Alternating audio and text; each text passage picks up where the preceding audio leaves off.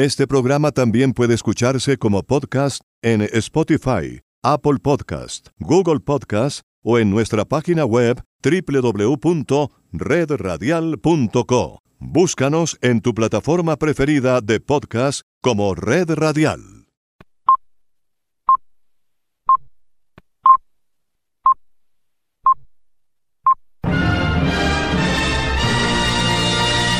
Esta es su estación, Radio Tropical 1040 en su dial, transmitiendo desde Barranquilla, Colombia, América del Sur.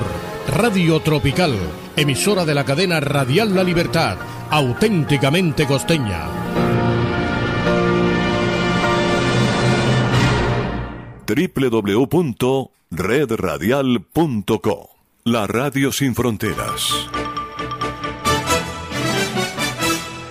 Hoy es martes y desde la sala de satélites les saludo a Jimmy Villarreal para invitarles a escuchar las noticias internacionales más importantes de este día. Algo de música y como siempre una tacita de café para acompañarles en Enlace Internacional.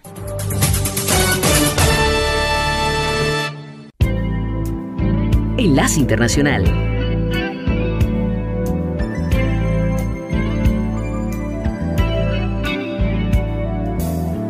Thinking back in time when love was only in my mind, I realized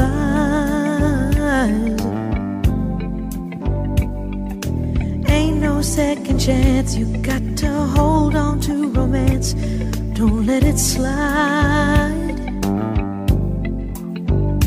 There's a special kind of magic in the air when you find another heart that needs to share. Baby, come to me. Let me put my arms around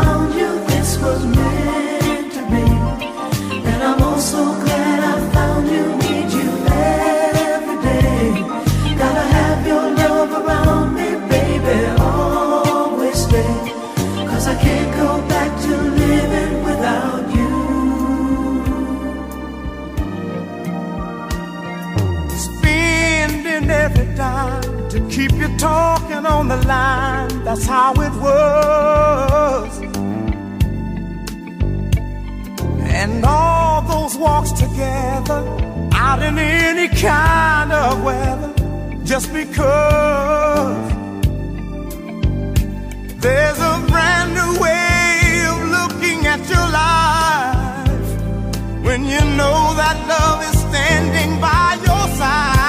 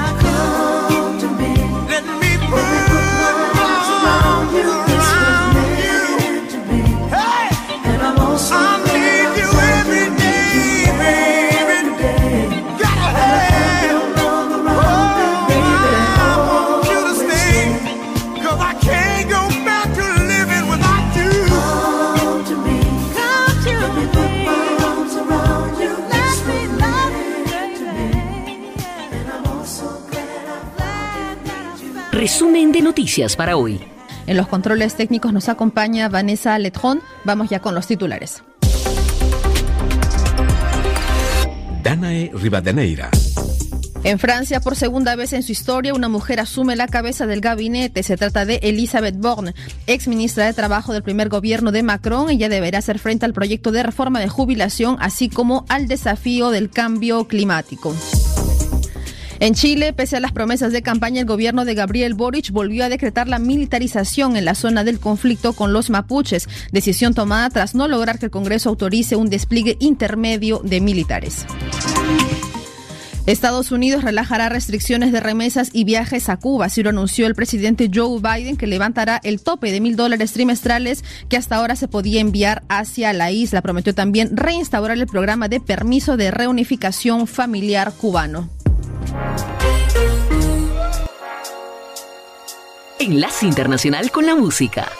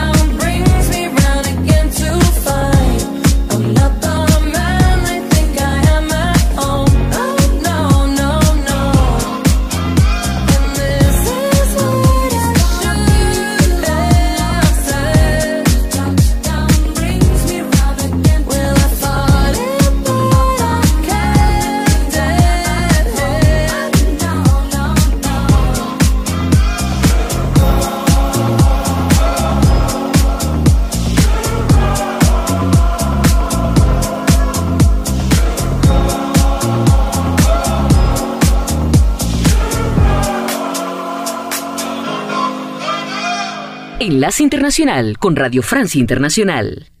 El Ministerio de Defensa de Rusia informó que 265 soldados ucranianos, incluyendo varios heridos, se rindieron en el complejo metalúrgico de Avostal, en la ciudad portuaria de Mariupol. Horas antes, Ucrania había anunciado una operación de rescate de sus combatientes en este último foco de resistencia.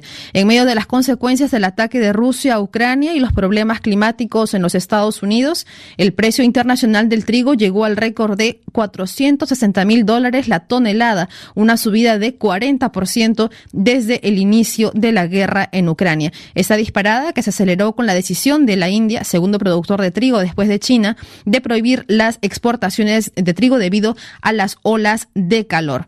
Sin embargo, uno de los países exentos de esta prohibición es Egipto, que se dispone a comprar 500 toneladas de trigo a la India, pues hasta ahora el 80% de las importaciones provenían de Rusia y Ucrania.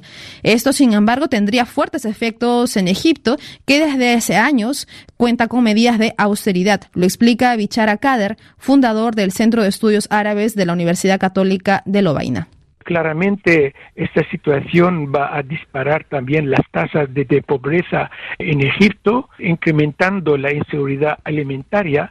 La desnutrición se va a incrementar en modo notable. Esta situación se hace un contexto de sequías persistentes en Egipto, de también de incremento del, del precio no solamente de los cereales, sino también de los fertilizantes, de, de, los cuales Rusia y Ucrania son los mayores exportadores.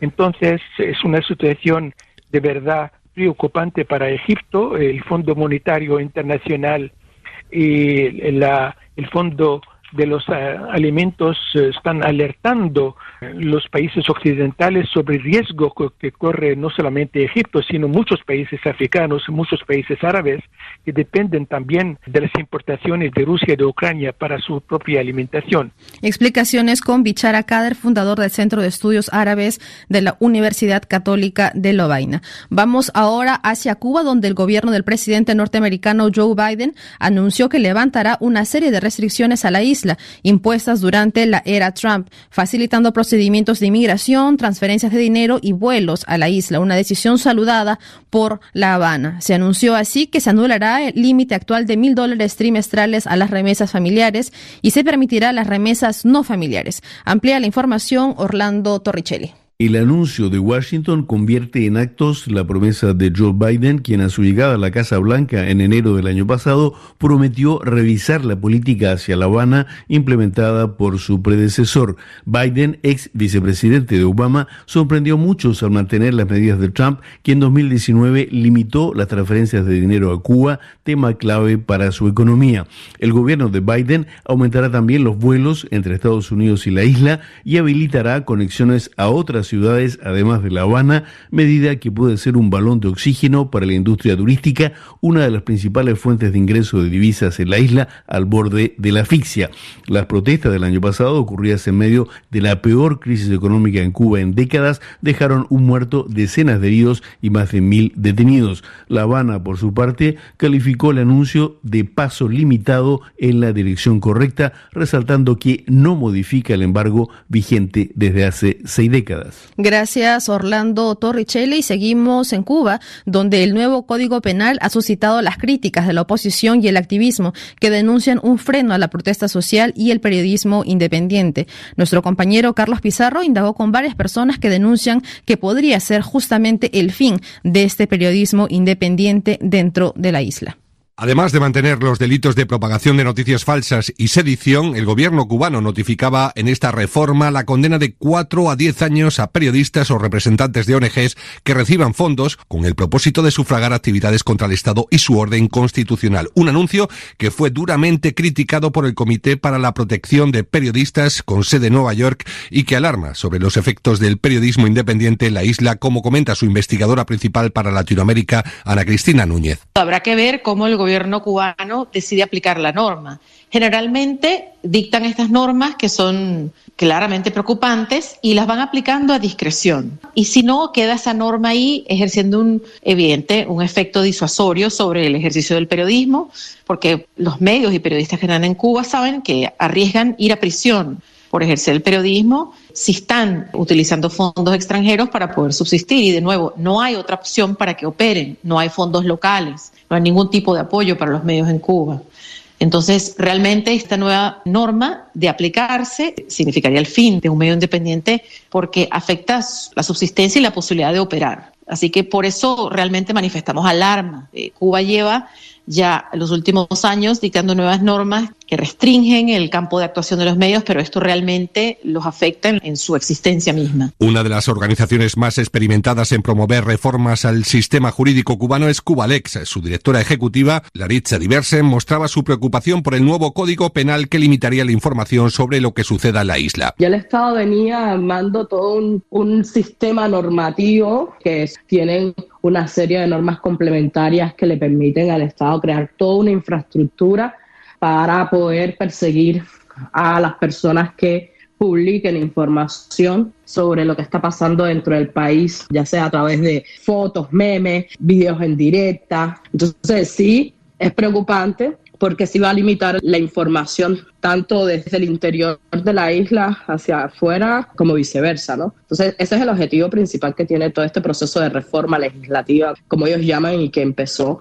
con la reforma de la Constitución en el 2019. Según un informe de la Sociedad Interamericana de Prensa, en Cuba existiría en la actualidad poco más de un centenar de periodistas no oficialistas, muchos de ellos jóvenes que intentan de este modo expresar su reclamo contra el agobio de las presiones estatales. El nuevo Código Penal establece restricciones a lo que pueda publicarse en redes sociales y mantiene la posibilidad de la aplicación de la pena de muerte con carácter excepcional. Gracias, Carlos Pizarro. Y seguimos en Centroamérica. La fiscal general de Guatemala, Consuelo Porras fue reelegida por el presidente Alejandro Yamatei para otros cuatro años más en el cargo, pese a haber sido incluida por Estados Unidos en una lista de actores corruptos. El secretario de Estado, Anthony Blinken, denunció en una nota el patrón de obstrucción de Porras en investigaciones de corrupción desarrolladas durante su primer mandato como fiscal entre 2018 y 2022. Vamos ahora hacia Sudamérica. El gobierno del presidente de Chile, Gabriel Boric, volvió a ordenar la militarización de la sureña región de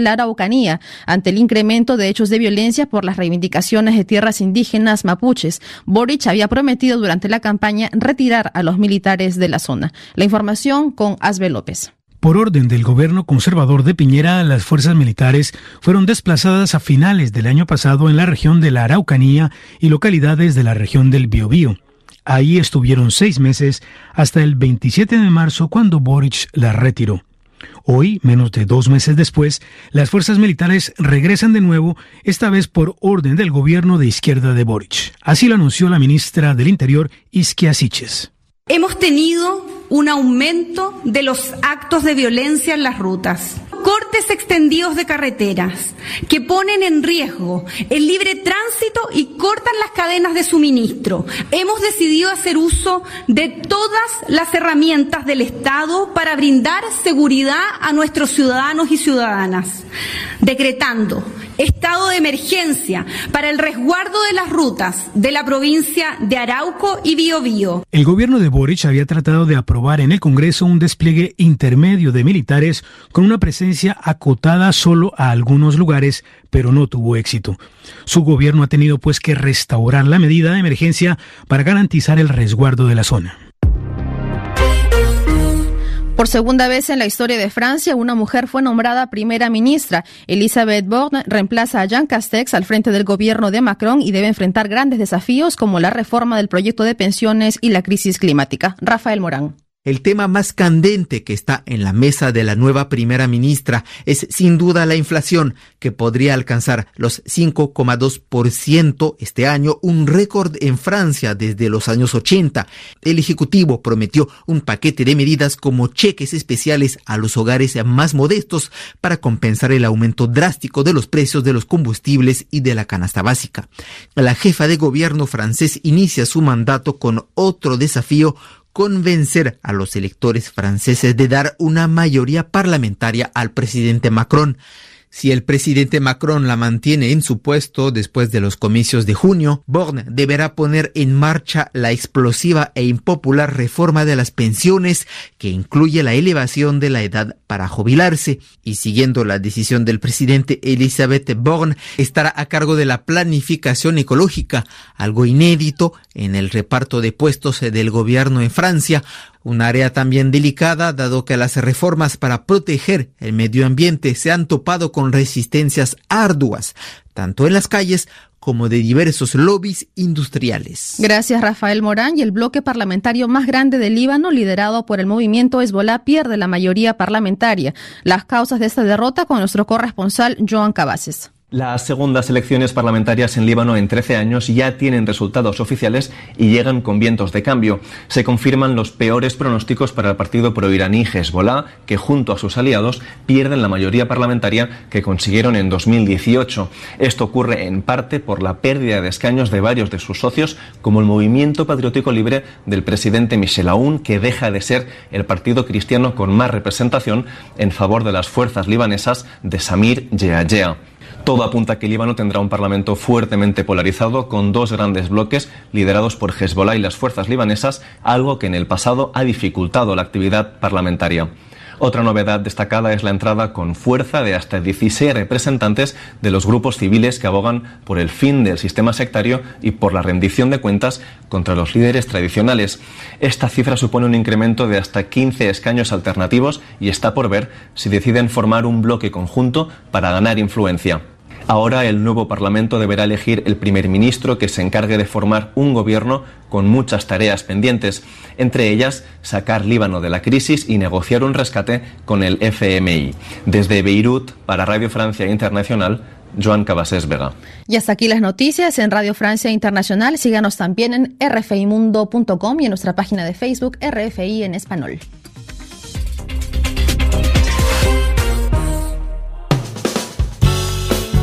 Enlace Internacional.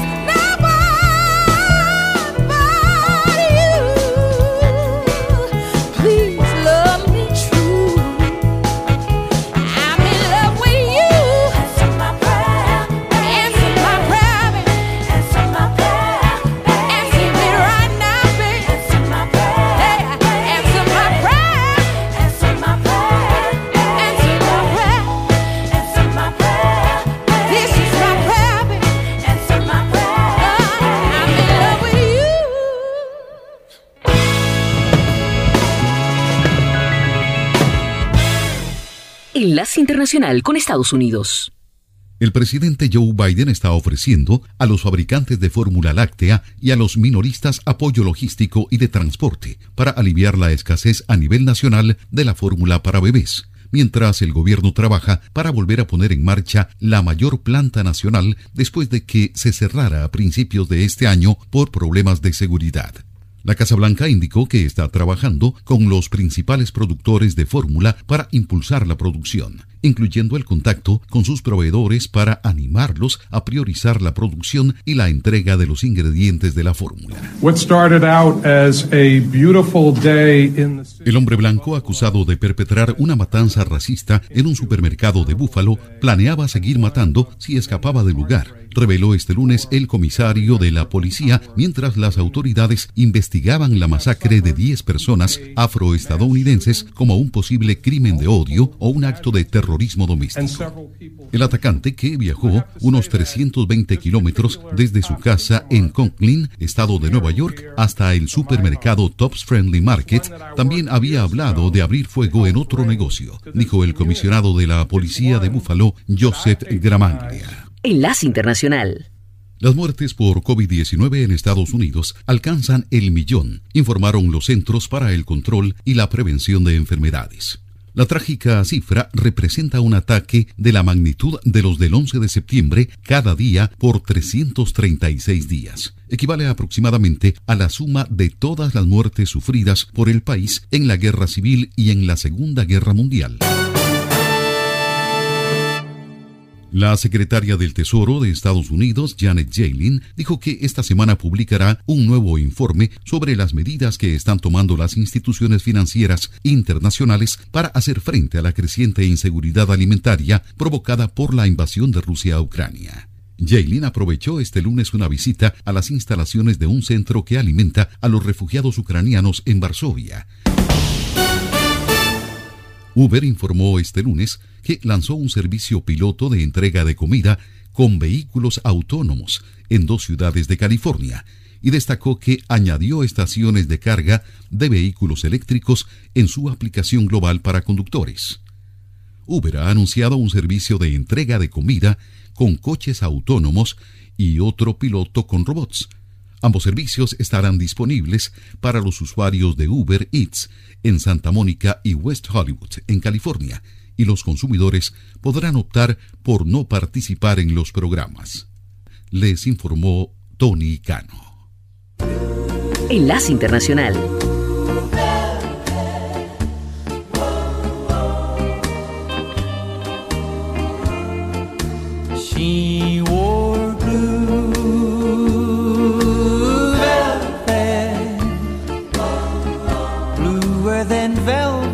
Was the night.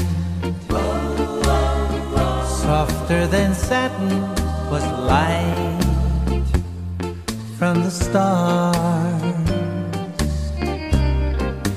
She wore blue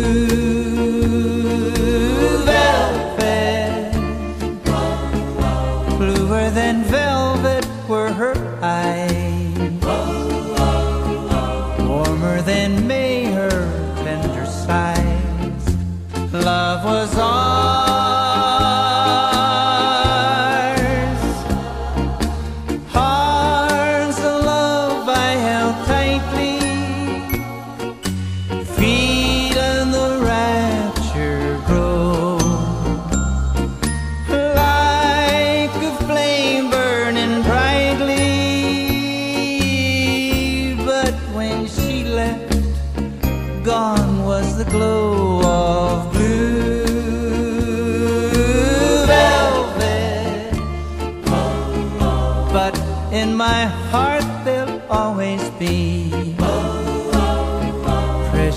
and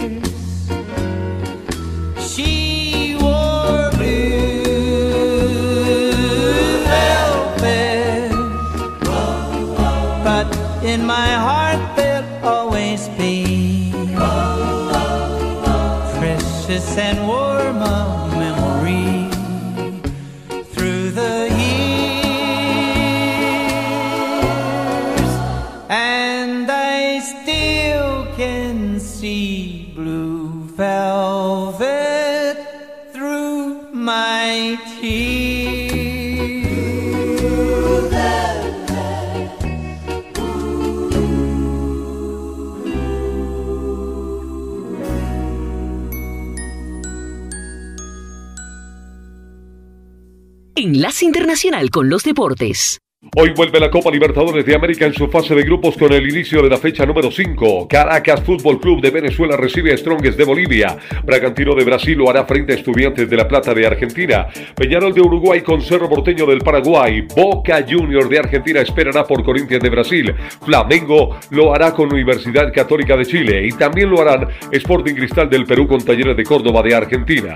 En la Copa Suramericana también se jugará la quinta fecha de fase de grupos. Así se hará de Brasil con General Caballero de Paraguay, Banfield de Argentina con Universidad Católica de Ecuador, Internacional de Porto Alegre de Brasil con Independiente Medellín de Colombia, Junior de Barranquilla también de Colombia esperará por Oriente Petrolero de Bolivia, 9 de octubre de Ecuador con Guaireña de Paraguay y cerrarán Atlético Goyanense de Brasil con Antofagasta de Chile.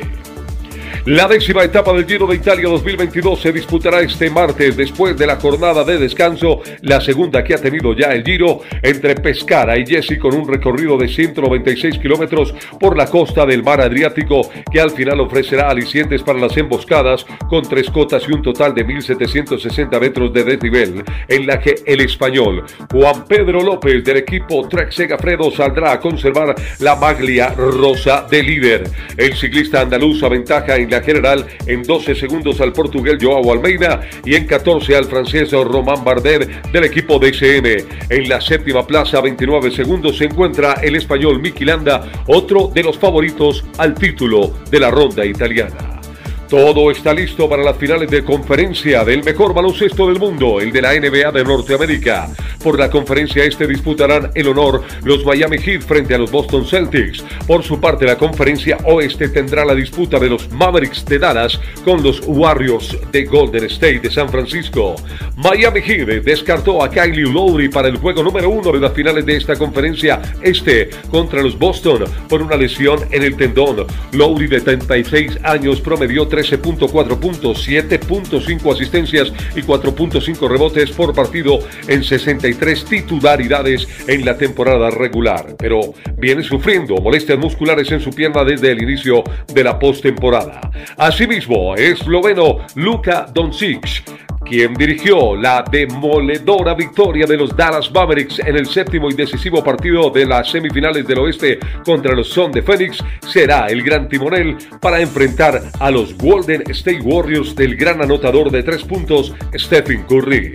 Rafael Nadal regresó a los entrenamientos y viajará mañana a París para jugar el tercer Gran Slam de la temporada, el Roland Garros. El Balear acabó dolorido de su pie izquierdo la semana pasada en su partido de octavo de final con el Abierto de Roma, donde disputó ese honor con el canadiense Shapovalov, que lo eliminó. El campeón de 21 grandes torneos tiene como objetivo el decimocuarto entorchado en la tierra de la capital gala, que le distanciaría en dos títulos de Grand Slam sobre Novak Djokovic y Roger Federer. Descarga gratis la aplicación Red Radial. Ya está disponible para Android y encuentras siempre una radio para tu gusto. Enlace Internacional.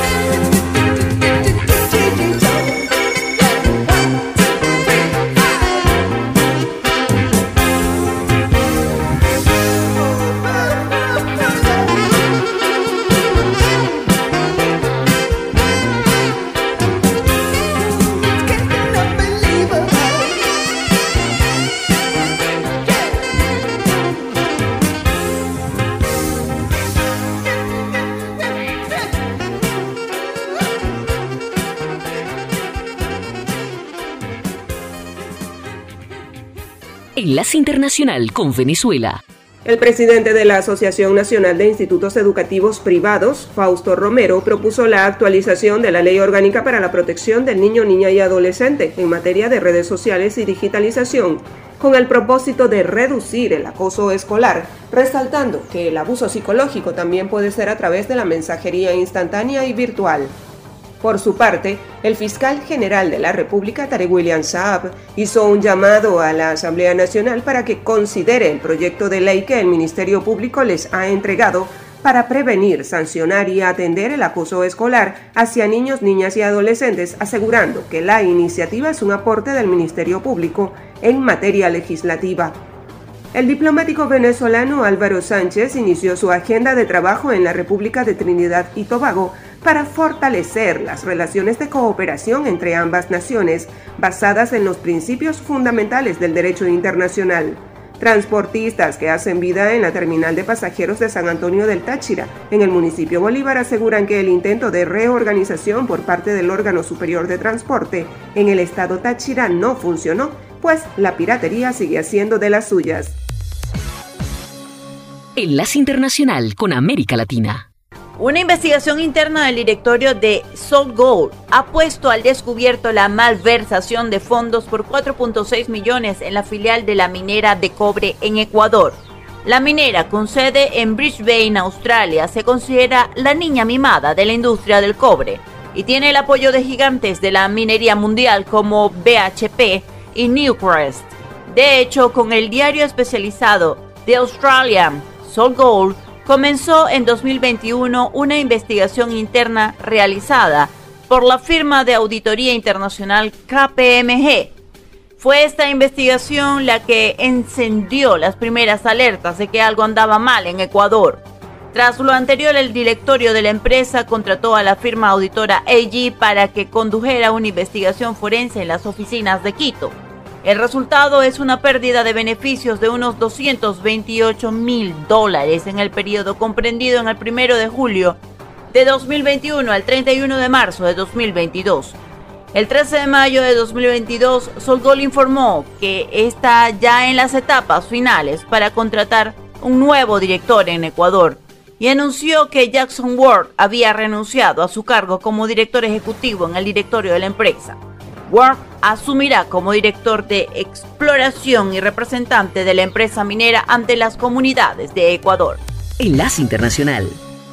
La reunión de concertación que había convocado el vicepresidente del Estado con los tres partidos fracasó por inasistencia del Frente de Creemos. Se comunicó que se reanudará la sesión el miércoles a las 14 horas para intentar elegir a un nuevo defensor del pueblo, pero creen que hoy martes se pueda instalar una mesa de diálogo con los partidos. La propuesta del expresidente Evo Morales de abandonar la membresía de la OEA no cayó en saco roto. Este lunes dos legisladores incondicionales que tiene en la Asamblea mencionaron la probabilidad de debatir la salida de Bolivia de ese organismo multilateral. La Fiscalía del Departamento de Cochabamba adelantó que en los próximos días autoridades del gobierno serán convocadas a declarar ante la Fiscalía Anticorrupción por el caso denominado narcoaudios. La fiscal departamental explicó que por estrategia no se puede especificar qué autoridades serán llamadas a comparecer ante los investigadores. El Ministerio de Salud confirmó la mañana de este lunes que ya circula en Bolivia la subvariante BA2 de Omicron, que es más contagiosa y que genera un incremento inusitado de casos de COVID-19, sobre todo en países de Asia. Enlace Internacional. Argentina se reactivaron seis radios escolares en la provincia de Salta. Actualmente 300 adolescentes forman parte de los espacios radiales. Están distribuidos en Colonia Santa Rosa, San Carlos, Misión Chaqueña, La Silleta, Santa Victoria Oeste y Salta Capital. Se trata de una propuesta conjunta de los Ministerios de Educación de la Nación y la provincia. Estamos empezando en Argentina una cuarta ola de COVID-19, así lo definió la ministra de Salud de la Nación, Carla Bisotti, al aclarar que por la campaña de vacunación este brote de contagio nos encuentra en una situación totalmente distinta ya que tenemos un panorama que nos permite seguir adelante en una nueva etapa de esta pandemia. El último censo nacional realizado en 2010 estableció que en Argentina vivían 40.117.096 habitantes, 3.856.000 más que en el registro del 2001, pero ¿Qué número arrojará el relevamiento del próximo miércoles de 18 de mayo? Enlace Internacional con la Música.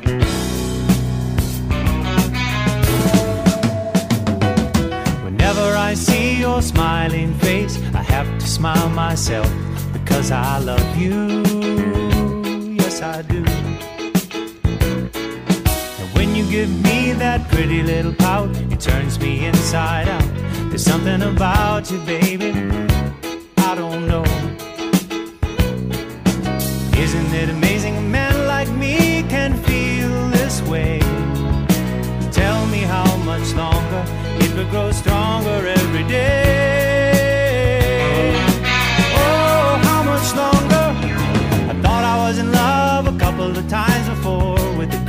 Next door, but that was long before I met you.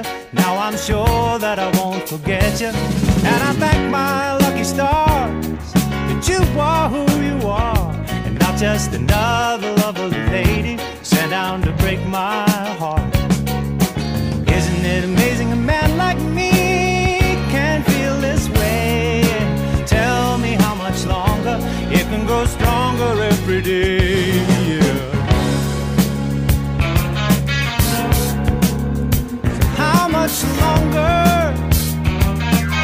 No one can tell me that I'm doing wrong today. Whenever I see you smile at me,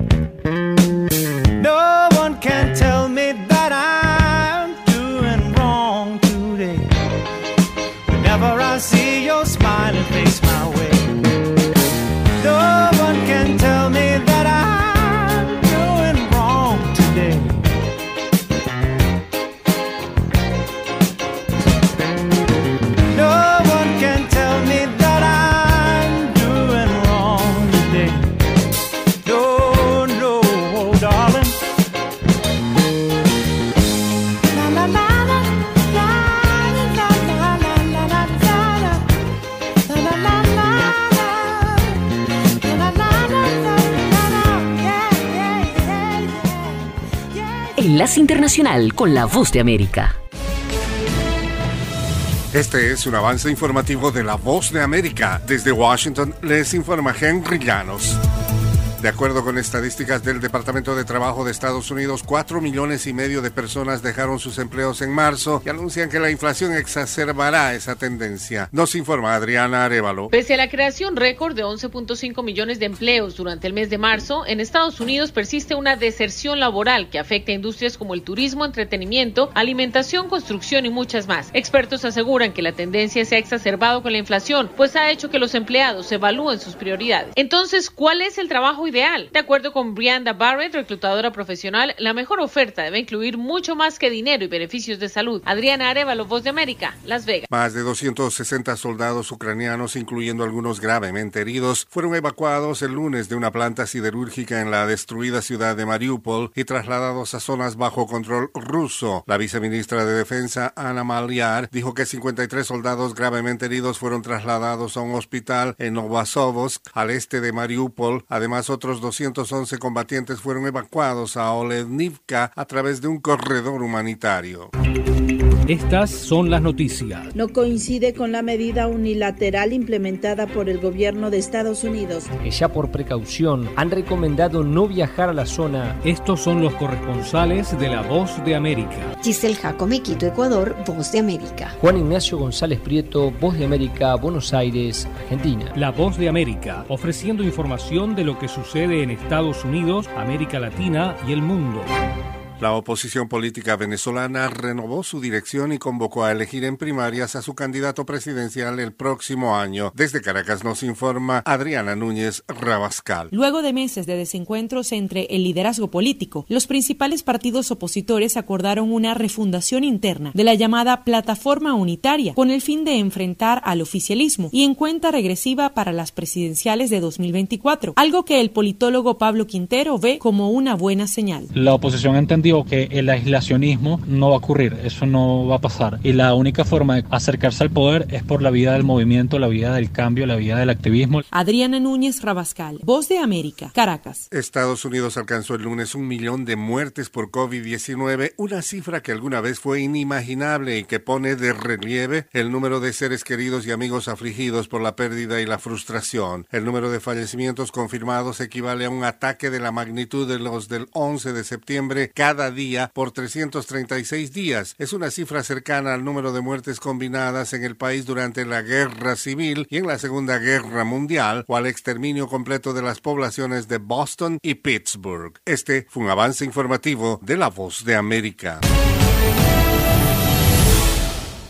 El presidente de Rusia, Vladimir Putin, no aceptará el despliegue militar de la OTAN en territorio sueco o finlandés. Así advirtió hoy luego de que los gobiernos de ambos países nórdicos manifestaran su voluntad de adherirse a la Alianza Atlántica, un proceso histórico que cambiará el mapa geopolítico europeo y romperá con la neutralidad militar que ha caracterizado a estas naciones desde la Segunda Guerra Mundial. Según afirmó el mandatario ruso, en la actualidad no existe ninguna amenaza en la adhesión a la organización militar. Eso sí, aseguró que reaccionarán ante cualquier movimiento que suponga una amenaza para su integración territorial y denunció que la expansión de la OTAN estaba siendo utilizada por el gobierno estadounidense para agravar la ya complicada situación de seguridad global. En tanto, desde Occidente temen posibles reacciones por parte del Kremlin que puedan poner en peligro la integridad territorial y la seguridad nacional de Suecia o Finlandia, y por eso en la entidad creen que estos procesos de adhesión serán los más cortos en la historia de la organización. Paralelamente en Suecia, la primera ministra Magdalena Andersson anunció de forma oficial que solicitará el ingreso a la OTAN y en Finlandia todos los partidos políticos con representación parlamentaria manifestaron su apoyo a la integración en la alianza, allanando el camino a la solicitud formal. La invasión de Rusia contra Ucrania, un Estado independiente y fronterizo con Rusia, ha motivado las iniciativas de Suecia y Finlandia, y es que cabe recordar que este último comparte más de 1.300 kilómetros de frontera con Rusia, un extenso territorio que las tropas rusas deberían defender en caso de un conflicto militar con la alianza. Yoconda Tapia, Voz de América, Washington.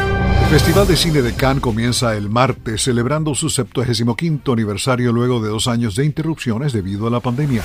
Las películas a exhibirse hasta mayo 28 incluyen Top Gun Maverick con Tom Cruise y una película biográfica sobre Elvis protagonizada por Austin Butler y Tom Hanks. El actor Forrest Whitaker recibirá la Palma de Oro honorífica por su trayectoria. David Cronenberg regresa a las películas de terror con Crimes of the Future con Viggo Mortensen, Kristen Stewart, Elias Seydoux.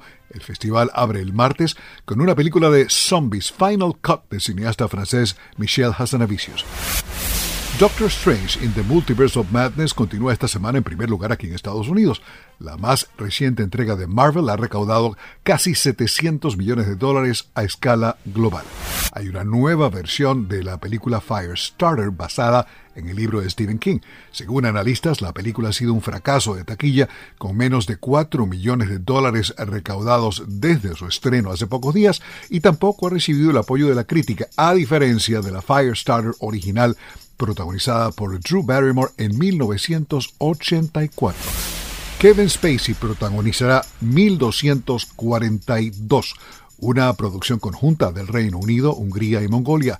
Spacey hará el papel del cardenal Cesariani, un representante papal en los tiempos de Genghis Khan.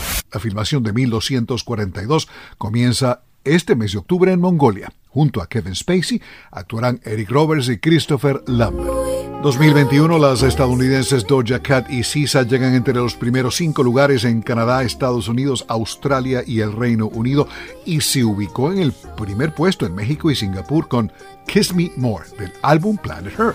El nombre artístico de Solana y Manny Rose escribe SZ pero se pronuncia Sisa.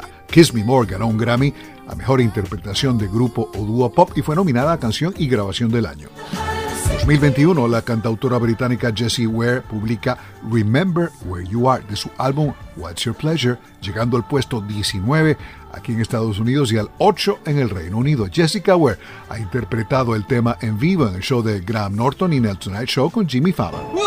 el álbum Pet Sounds de los Beach Boys cumple 56 años trabajo discográfico de Capitol Records, que inicialmente no tuvo éxito comercial ni recibió buenas críticas, contiene los temas de Brian Wilson, Wouldn't It Be Nice, Sloop John B., Caroline No, You Still Believe in Me y God Only Knows.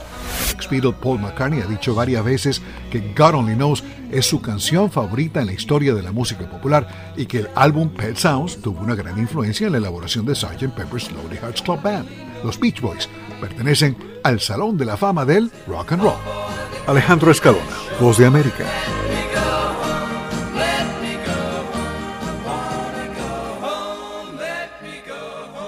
Flashback con Jimmy Villarreal. Los covers son apasionantes, depende de quien los interprete.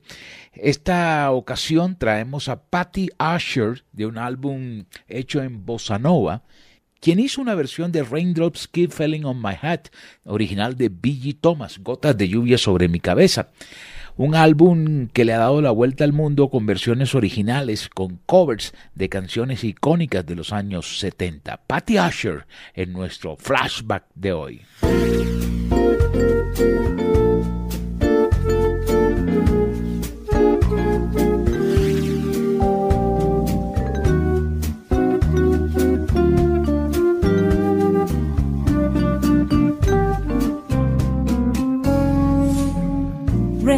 Drops keep falling on my head. And just like a guy whose feet are too big for his bed, nothing seems to fit those raindrops are falling on my head. They keep falling. So I just did me some talking to the sun.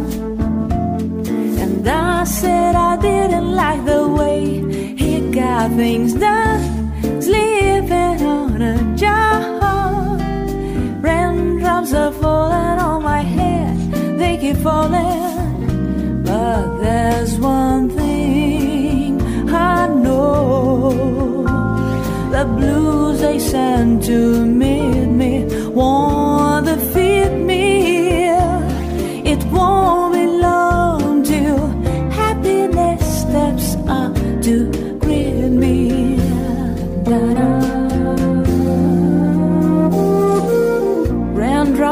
falling on my head, but that doesn't mean my eyes will soon be turning red. Crying's not for me, cause I'm never gonna stop the rain by complaining because I'm free. Nothing's worrying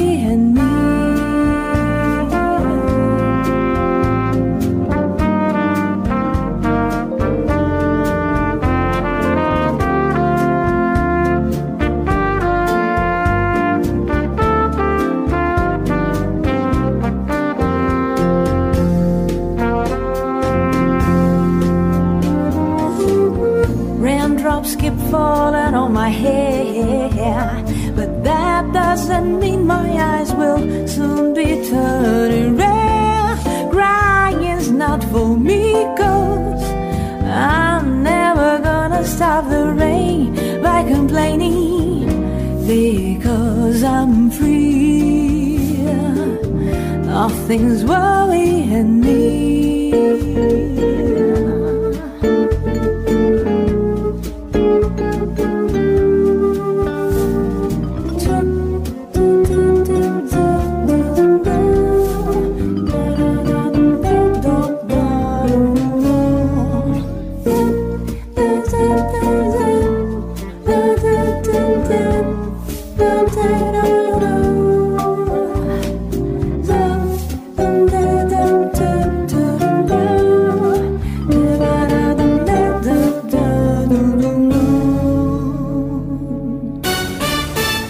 Enlace Internacional se escucha a través de las emisoras de la cadena radial La Libertad www.cadenaradiallalibertad.com.co www.redradial.co La Radio Sin Fronteras. Descarga la aplicación y escucha la radio de tu generación. Universal Estéreo.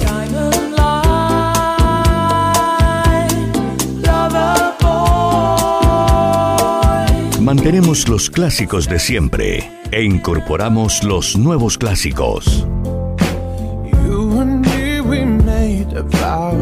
Universal Estéreo, la radio que te vio crecer.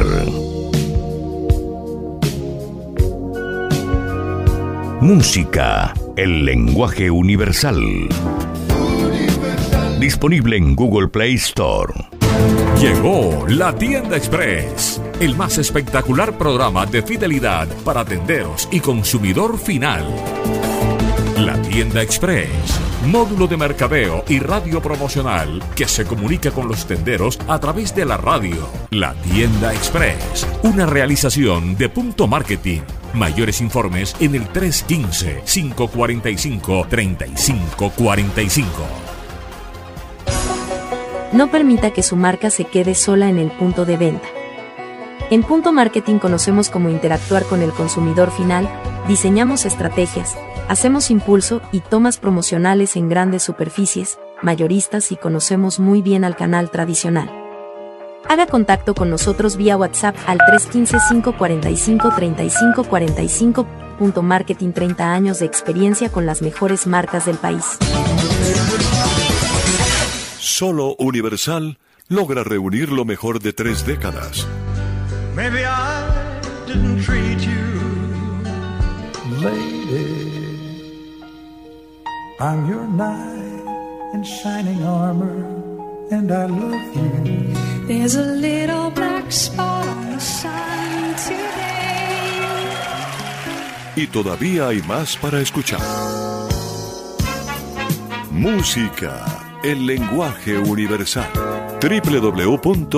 www.universalestereo.com Diario La Libertad. La libertad es noticia. Diario La Libertad. La libertad es de todos. El periódico con la mayor aceptación de la región Caribe. Ahora en www.diariolalibertad.com. Diario La Libertad. Es noticia y actualidad. Diario La Libertad. Con la fuerza de la verdad. La libertad. Descarga gratis la aplicación Red Radial. Ya está disponible para Android y encuentras siempre una radio para tu gusto. Enlace Internacional. Con la voz de América. Se escucha por Radio Tropical 1040M en Barranquilla.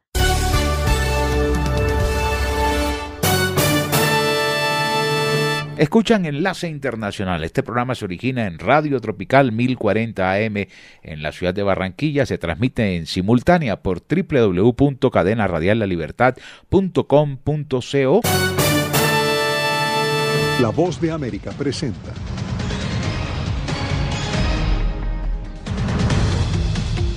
Masacre racial en Búfalo conmociona a Estados Unidos. Vicepresidenta Kamala Harris pide a los estadounidenses unirse para rechazar los crímenes violentos contra las minorías. Y en Ucrania, Rusia parece limitar sus expectativas, aseguran los expertos. Además, autoridades fronterizas lanzan campaña para alertar a migrantes sobre engaños de los coyotes.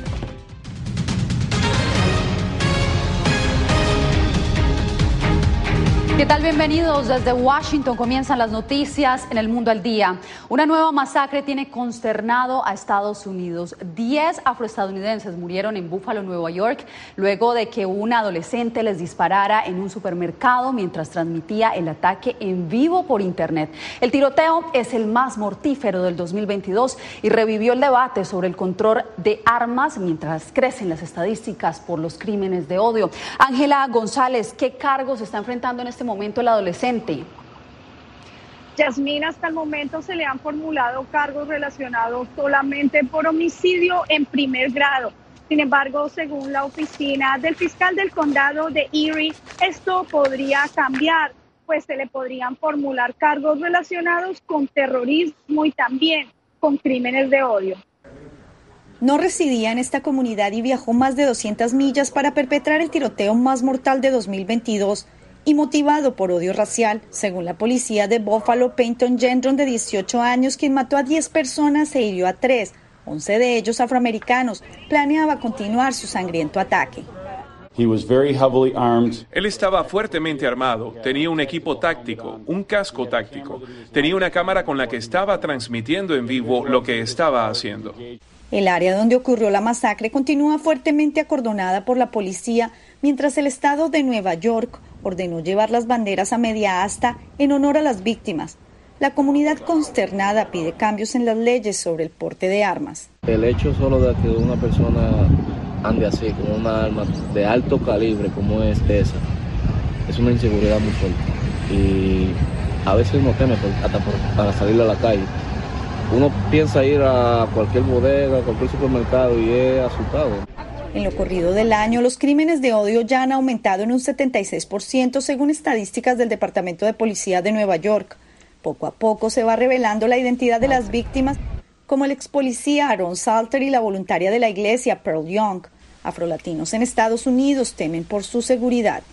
En Michigan hay muchos sitios que te miran mal. No quieren que tú estés en un vecindario con ellos, porque ellos se sienten humillados. A pocas horas de este tiroteo, la comunidad de la iglesia de Laguna Woods en California fue testigo de otro ataque con armas que dejó una persona muerta y cuatro heridos en estado crítico. Y el alcalde de la ciudad de Nueva York, Eric Adams, anunció también que llevará a cabo una vigilia esta misma noche en el legendario barrio de Harlem, que es conocido por su alto porcentaje de habitantes afroamericanos, esto en honor a las víctimas de este tiroteo. Yasmín. Ángela, gracias por el reporte y el hecho fue calificado por la Casa Blanca como una epidemia de odio. Este ataque, perpetrado por un hombre blanco contra personas negras, ha renovado la presión sobre las promesas de la administración Biden respecto al porte de armas. Jorge Agobián, ¿qué más dijo el presidente? Yasmin, hay que recordar que este ataque, esta masacre, es un recordatorio del creciente y preocupante número de casos de crímenes de odio en los pasados meses y años que de los que por supuesto no escapan los latinos y también los asiáticos, así como comunidades religiosas en Estados Unidos. Desde aquí, desde la Casa Blanca, ese es el mensaje que se ha dado, que es una epidemia de odio y por supuesto eso ha traído críticas, pero también la presión sobre esta administración. Uno de los mensajes más contundentes de esta jornada fue el de la vicepresidenta Kamala Harris. Esto fue lo que dijo. La epidemia de odio está tomando un nivel de violencia en el caso de lo que pasó en Búfalo y lo hemos visto en otros lugares de nuestro país y todos debemos pronunciarnos en contra. El odio contra cualquiera de nosotros deberíamos interpretarlo como odio contra todos nosotros como nación. Como lo decía, esto reaviva la presión a la Casa Blanca, que el propio presidente Joe Biden ha dicho que el tema del control de armas es una de sus prioridades. De hecho, en el mes de abril presentó una estrategia nacional en la que se hablaba del extremismo, pero también la violencia de armas, y para eso encomendó al Departamento de Justicia. Sobre esa estrategia habló también durante esta jornada, desde aquí, desde la Casa Blanca, el secretario de Seguridad Nacional, Alejandro Mayorkas. Esto fue lo que dijo. Nosotros en el Departamento de Seguridad Nacional, en asociación con el FBI, hemos emitido una cantidad sin precedentes de boletines de información y alertas a los funcionarios territoriales locales, que están en la primera línea de defensa, para equiparlos para identificar cuando un individuo está mostrando señales de la violencia debido a una ideología de odio o narrativa falsa. Y aunque este es un tema de larga data y que basa a los dos partidos políticos aquí en Estados Unidos, en el tema legislativo no ha habido una respuesta. En el pasado ha habido intentos de la bancada demócrata de presentar leyes que regularicen el tema del uso de armas de fuego en Estados Unidos, pero han sido bloqueadas por algunos republicanos en el Congreso estadounidense. También vale destacar que durante la jornada de mañana martes estará viajando el presidente Joe Biden acompañado de la, de la primera dama a Buffalo, el lugar ocurrió esta masacre. Estaremos monitoreando lo que suceda mañana también, Jorge. Era Jorge Agobián desde la Casa Blanca. Gracias.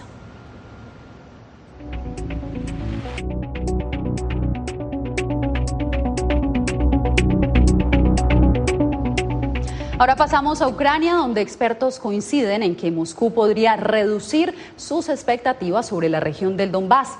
Entre tanto, la OTAN ha dicho que está lista para darle la bienvenida a Suecia y Finlandia. Jacopo Luzzi nos trae el reporte.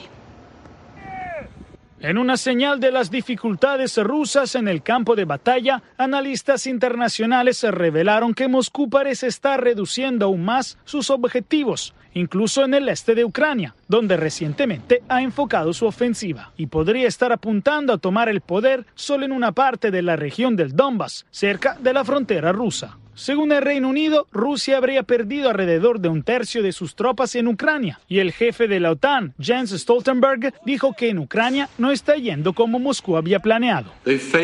No lograron tomar Kiev, se están retirando de los alrededores de Yarkov. Su gran ofensiva en Donbass se ha estancado. Rusia no está logrando sus objetivos estratégicos. Fuera del campo de batalla, Occidente sigue presionando a Moscú cuando este lunes la OTAN realizó un gran ejercicio militar a las puertas de Rusia, en Estonia. Aunque planeados mucho antes de la invasión de Ucrania, los simulacros fueron una muestra de poder de la alianza, que se fortalecerá aún más porque Finlandia y Suecia confirmaron oficialmente que dejarían de lado décadas de neutralidad estratégica y solicitarán ser miembros esta semana.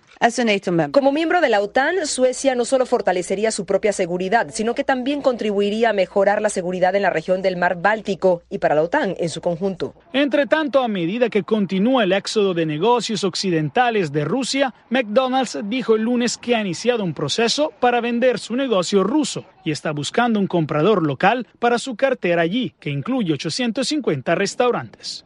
Jacopo Luzzi, Voz de América, Washington. En Honduras, tras un intenso enfrentamiento armado, la policía detuvo a Erlinda Bobadilla, la presunta líder de un grupo narcotraficante a quien Estados Unidos había pedido en extradición. Alex Segura con el informe. Un operativo policial en una zona montañosa del departamento de Colón, en el norte de Honduras, permitió la captura de Erlinda Bobadilla, acusada de encabezar el cartel Montes Bobadilla y quien es solicitada en extradición por el Distrito Este de Virginia, en Estados Unidos. Tras el operativo se confirmó la captura de otras personas no identificadas y la muerte de Alejandro Tito Montes Bobadilla, hijo de Erlinda y cuya extradición también buscaba Estados Unidos por el delito de narcotráfico. Las practicadas nos llevan a, a, un, a una estructura criminal que viene operando desde hace tiempo con un entramado muy difícil en una zona de donde actuaban con cobertura y también con vinculaciones con otras estructuras criminales. Las autoridades estadounidenses sostienen que el cartel Montes Bobadilla abastecía, transportaba y distribuía drogas, entre otras operaciones de origen ilícito, a través de América Central, México y Estados Unidos.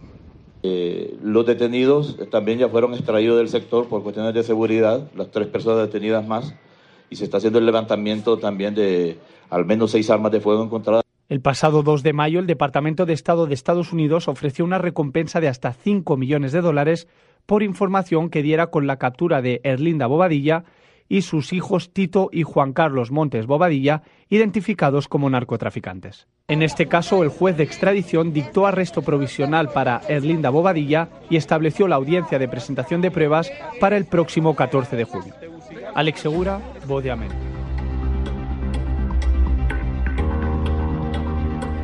Regresamos a Estados Unidos porque la patrulla fronteriza lanzó una nueva campaña con la que busca alertar a los migrantes que se encomiendan a los llamados coyotes para ingresar de forma ilegal a este país.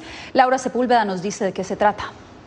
El costo riesgo-beneficio de contratar a un coyote que les ayude a cruzar ilegalmente la frontera es más alto de lo que algunos migrantes conocen. A veces, por ejemplo, hay vinculación entre redes de trata de personas y coyotes. A veces ellos les cobran una, una cuota, pero por el otro lado también tienen vínculos con botaneros, con centros de prostitución. Cada vez traen más personas y no les importa traerlos a, en, en un camión a cientos de personas, decenas de personas. La experta Guadalupe Correa califica a esta población como víctimas invisibles.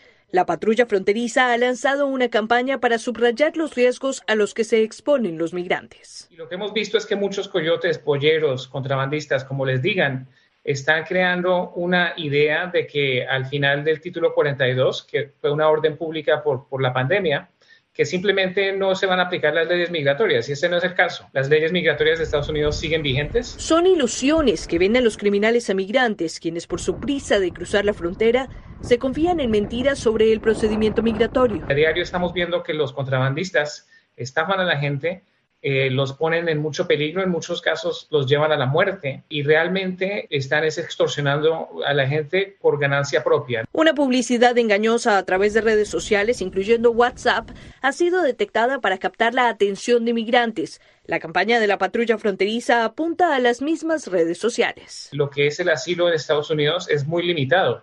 No aplica para nadie que esté huyendo de violencia generalizada no aplica por razones económicas. Laura Sepúlveda, Voz de América, Texas.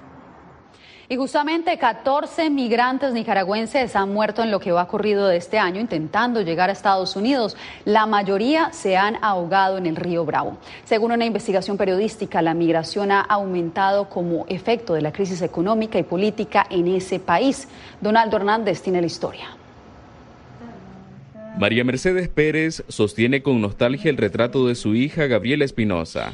El 21 de marzo vio en el río Bravo el cuerpo sin vida de su hija, quien pereció abogada cuando intentaba llegar a Estados Unidos.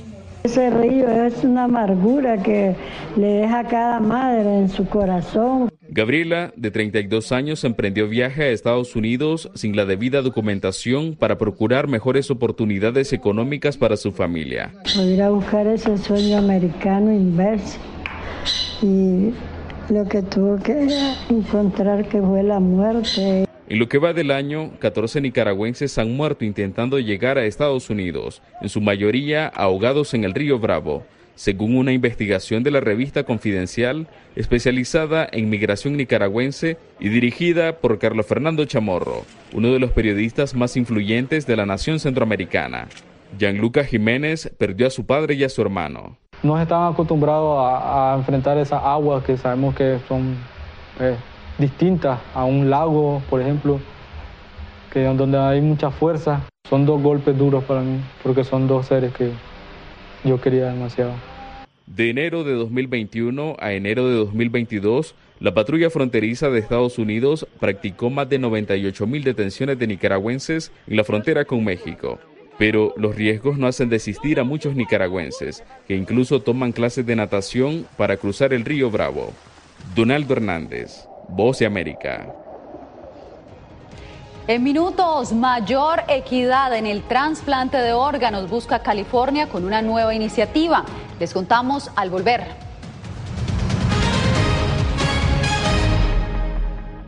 Toda persona que está armando un avión o de una embarcación tiene obligación de, de rescate, de salvamento.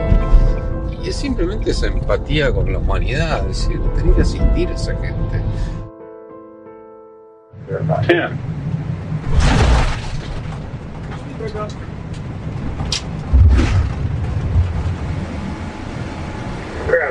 Four,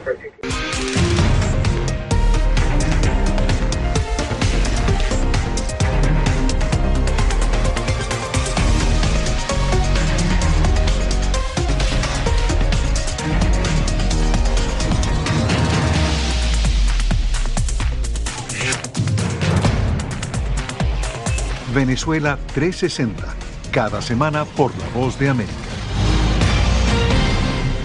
¿Qué tal desde Washington comienzan las noticias en el mundo al día? Día a día, desde la capital de Estados Unidos y donde se producen las noticias que más te impactan. El objetivo es llegar al otro lado de la frontera para pedir asilo. La Voz de América te conecta con el mundo al día, los hechos más allá de la noticia, para que tomes decisiones bien informadas en el lenguaje que quieres, donde quieras y como prefieras. Conéctate con El Mundo al Día. La Voz de América te invita a ser parte de nuestra familia a través de las redes sociales. Encuentra en tu muro las últimas noticias de tu país en su conexión con Estados Unidos, la región y el mundo. Historias que empoderan las voces latinoamericanas de política, economía, salud, actualidad, balanceadas y precisas. Únete a un equipo de origen hispanoamericano que trabaja para conectarte con los tuyos. Síguenos en Facebook y conviértete en protagonista de una historia que tú mismo ayudarás a construir.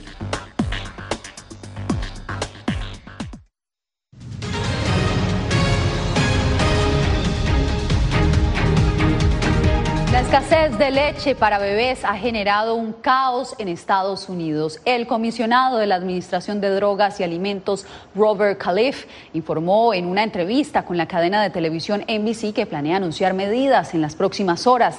Las principales cadenas minoristas están limitando la cantidad de contenedores que cada cliente puede comprar. La escasez se debe en parte a los problemas actuales en la cadena de suministro y a un retiro de mercancía que por seguridad hizo la marca Abbott, una de las más grandes del país. En más noticias, California lanzó una iniciativa que busca mejorar el sistema de donación de órganos con la meta de lograr una mayor equidad. Los latinos generalmente tienen menos probabilidades de entrar en lista de espera y podrían verse beneficiados, como nos cuenta Verónica Villafañe. Más de 100.000 personas en Estados Unidos están en una lista de espera para un trasplante de órganos. De los 22.000 en California, 44% son hispanos, pero tienen menos probabilidades de ser colocados en una lista de espera y recibir un órgano que pacientes blancos. Eso se debe principalmente porque no hay suficientes donantes latinos y a que no se les indica que un trasplante es una opción para tratar enfermedades avanzadas del hígado o corazón. Pluralist, un nuevo programa piloto de la Universidad de California Davis, quiere mejorar el sistema para que sea más equitativo. El doctor Martín Cadeiras, director médico del programa de trasplante cardíaco, explica el principal objetivo. Aumentar el número de donantes de órganos que existen, eh, trabajando con la población para poder entender cuáles son los miedos, los mitos que, que pueden existir acerca de la donación de órganos. Cadeiras resalta que un trasplante de órgano tiene mejor probabilidad de éxito si el donante es del mismo origen étnico. El programa promoverá información en redes sociales y medios digitales para que más latinos se inscriban al registro de donantes y conozcan cómo acceder a trasplantes yo veo más frecuentemente pacientes que tienen enfermedad cardíaca, que la desarrollan por años y muchas veces van de médico en médico buscando soluciones o entran al hospital y nunca se habla de la posibilidad de un trasplante. También se enfocará en la prevención para evitar la necesidad de un trasplante. A través de mejorar el cuidado de los factores de riesgo, como la presión arterial, que es común para las enfermedades renales. Se espera compilar información que permita entender mejor las necesidades y acceso a los trasplantes en comunidades latinas y otras minorías. Verónica Villafañe, Voz de América, Los Ángeles. La oleada de empleados en Estados Unidos que renuncia a sus trabajos no termina. El Departamento de Trabajo informó que otros 4.5 millones de estadounidenses dejaron sus empleos en marzo. La situación es preocupante. Adrián Arevalo nos reporta que según los expertos, la inflación exacerbará esa tendencia. Pese a la creación récord de 11.5 millones de empleos durante el mes de marzo, en Estados Unidos persiste una deserción laboral que afecta a industrias como el turismo, entretenimiento, alimentación, construcción y muchas más. Expertos aseguran que la tendencia se ha exacerbado con la inflación, pues ha hecho que los empleados evalúen sus prioridades. ¿Tiene todos los recursos? ¿Qué tipo de cultura y de cómo se siente ese empleado todos los días venir a, trabajar? Se siente a gusto, se siente que es parte de una familia, que es parte de un propósito, que es parte de algo más grande. Porque si no, todos se van a seguir revaluando esto. Entonces, ¿cuál es el trabajo ideal? De acuerdo con Brianda Barrett, reclutadora profesional, la mejor oferta debe incluir mucho más que dinero y beneficios de salud. Lo que tienen que hacer los empleados, las compañías, que sea un restaurante o un casino, es que van a tener que, no nada más, a, a lo mejor si es posible, pagar más, pero van a tener que tener otros beneficios, no nada más eh, de visión y dental, sino van a tener que tener otro tipo de beneficio para que la persona, las personas que estén aplicando, eh, quieran trabajar ahí. Jornadas de cuatro días laborables por semana, descuentos para entretenimiento familiar, ayudas financieras para transporte y otros gastos y por supuesto la cada vez más popular flexibilidad para trabajar desde casa son algunas de las cosas que cada vez más empresas suman a su lista de beneficios para atraer y retener más empleados. Adriana Arevalo, Voz de América, Las Vegas. Enlace Internacional se escucha a través de las emisoras de la cadena radial La Libertad www.cadenaradiallalibertad.com.co No permita que su marca se quede sola en el punto de venta. En Punto Marketing conocemos cómo interactuar con el consumidor final, diseñamos estrategias, hacemos impulso y tomas promocionales en grandes superficies, mayoristas y conocemos muy bien al canal tradicional. Haga contacto con nosotros vía WhatsApp al 315-545-3545. Marketing 30 años de experiencia con las mejores marcas del país. Llegó la tienda express, el más espectacular programa de fidelidad para tenderos y consumidor final. La tienda express, módulo de mercadeo y radio promocional que se comunica con los tenderos a través de la radio. La tienda express, una realización de punto marketing. Mayores informes en el 315-545-3545. Descarga la aplicación y escucha la radio de tu generación. Universal Estéreo.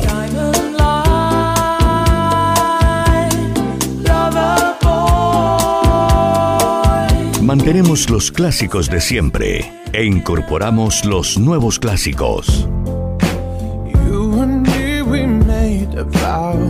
Universal Estéreo, la radio que te vio crecer.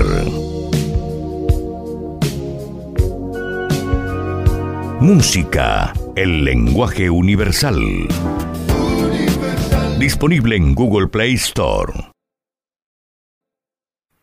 Solo Universal logra reunir lo mejor de tres décadas. Maybe I didn't treat you. Lady, I'm your knight in shining armor, and I love you. There's a little black spot on the sun today. Y todavía hay más para escuchar. Música, el lenguaje universal. www.universalestereo.com El Festival de Cine de Cannes comienza el martes, celebrando su 75 aniversario luego de dos años de interrupciones debido a la pandemia. Las películas a exhibirse hasta mayo 28 incluyen Top Gun Maverick con Tom Cruise y una película biográfica sobre Elvis protagonizada por Austin Butler y Tom Hanks. El actor Forrest Whitaker recibirá la Palma de Oro honorífica por su trayectoria. David Cronenberg regresa a las películas de terror con Crimes of the Future con Viggo Mortensen, Kristen Stewart Elia Seydoux. El festival abre el martes con una película de zombies, Final Cut, del cineasta francés Michel Hazanavicius. Doctor Strange in the Multiverse of Madness continúa esta semana en primer lugar aquí en Estados Unidos. La más reciente entrega de Marvel ha recaudado casi 700 millones de dólares a escala global. Hay una nueva versión de la película Firestarter basada en el libro de Stephen King. Según analistas, la película ha sido un fracaso de taquilla con menos de 4 millones de dólares recaudados desde su estreno hace pocos días y tampoco ha recibido el apoyo de la crítica, a diferencia de la Firestarter original protagonizada por Drew Barrymore en 1984. Kevin Spacey protagonizará 1242, una producción conjunta del Reino Unido, Hungría y Mongolia. Spacey hará el papel del cardenal Cesariani, un representante papal en los tiempos de Genghis Khan. La filmación de 1242 comienza este mes de octubre en Mongolia. Junto a Kevin Spacey actuarán Eric Roberts y Christopher Lambert. 2021, las estadounidenses Doja Cat y Sisa llegan entre los primeros cinco lugares en Canadá, Estados Unidos, Australia y el Reino Unido y se ubicó en el primer puesto en México y Singapur con Kiss Me More del álbum Planet Her. El nombre artístico de Solana y Manny Rose escribe SZ pero se pronuncia Sisa. Kiss Me More ganó un Grammy a Mejor Interpretación de Grupo o Dúo Pop y fue nominada a Canción y Grabación del Año. 2021, la cantautora británica Jessie Ware publica Remember Where You Are de su álbum What's Your Pleasure, llegando al puesto 19 aquí en Estados Unidos y al 8 en el Reino Unido. Jessica Ware ha interpretado el tema en vivo en el show de Graham Norton y en el Tonight Show con Jimmy Fallon. Y el álbum Pet Sounds de los Beach Boys cumple 56 años. El trabajo discográfico de Capitol Records, que inicialmente no tuvo éxito comercial ni recibió buenas críticas, contiene los temas de Brian Wilson, Wouldn't It Be Nice, Sloop John B., Caroline No, You Still Believe in Me y God Only Knows. ex Paul McCartney ha dicho varias veces que God Only Knows es su canción favorita en la historia de la música popular y que el álbum Pet Sounds tuvo una gran influencia en la elaboración de Sgt. Pepper's Lonely Hearts Club Band. Los Beach Boys pertenecen al Salón de la Fama del Rock and Roll. Alejandro Escalona, Voz de América. Se nos agotó el tiempo. Volveremos mañana a Enlace Internacional con las noticias más importantes del mundo. Desde la sala de satélites, Jimmy Villarreal les dice, como siempre, la próxima esperamos hacerlo mucho mejor. Feliz noche.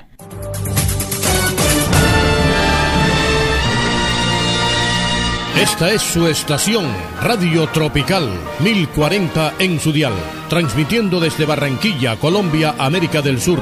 Radio Tropical, emisora de la cadena Radial La Libertad, auténticamente costeña.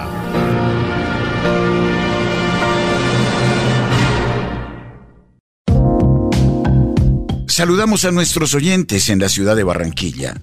Temporalmente estaremos ahora en la emisora Radio Tropical 1040 kilociclos en amplitud modulada, desde las 8 y 30 de la noche hasta las 6 de la mañana, desde las 10 y 30 de la mañana hasta las 11 y 30 de la mañana y desde las 2 y 30 de la tarde hasta las 3 de la tarde.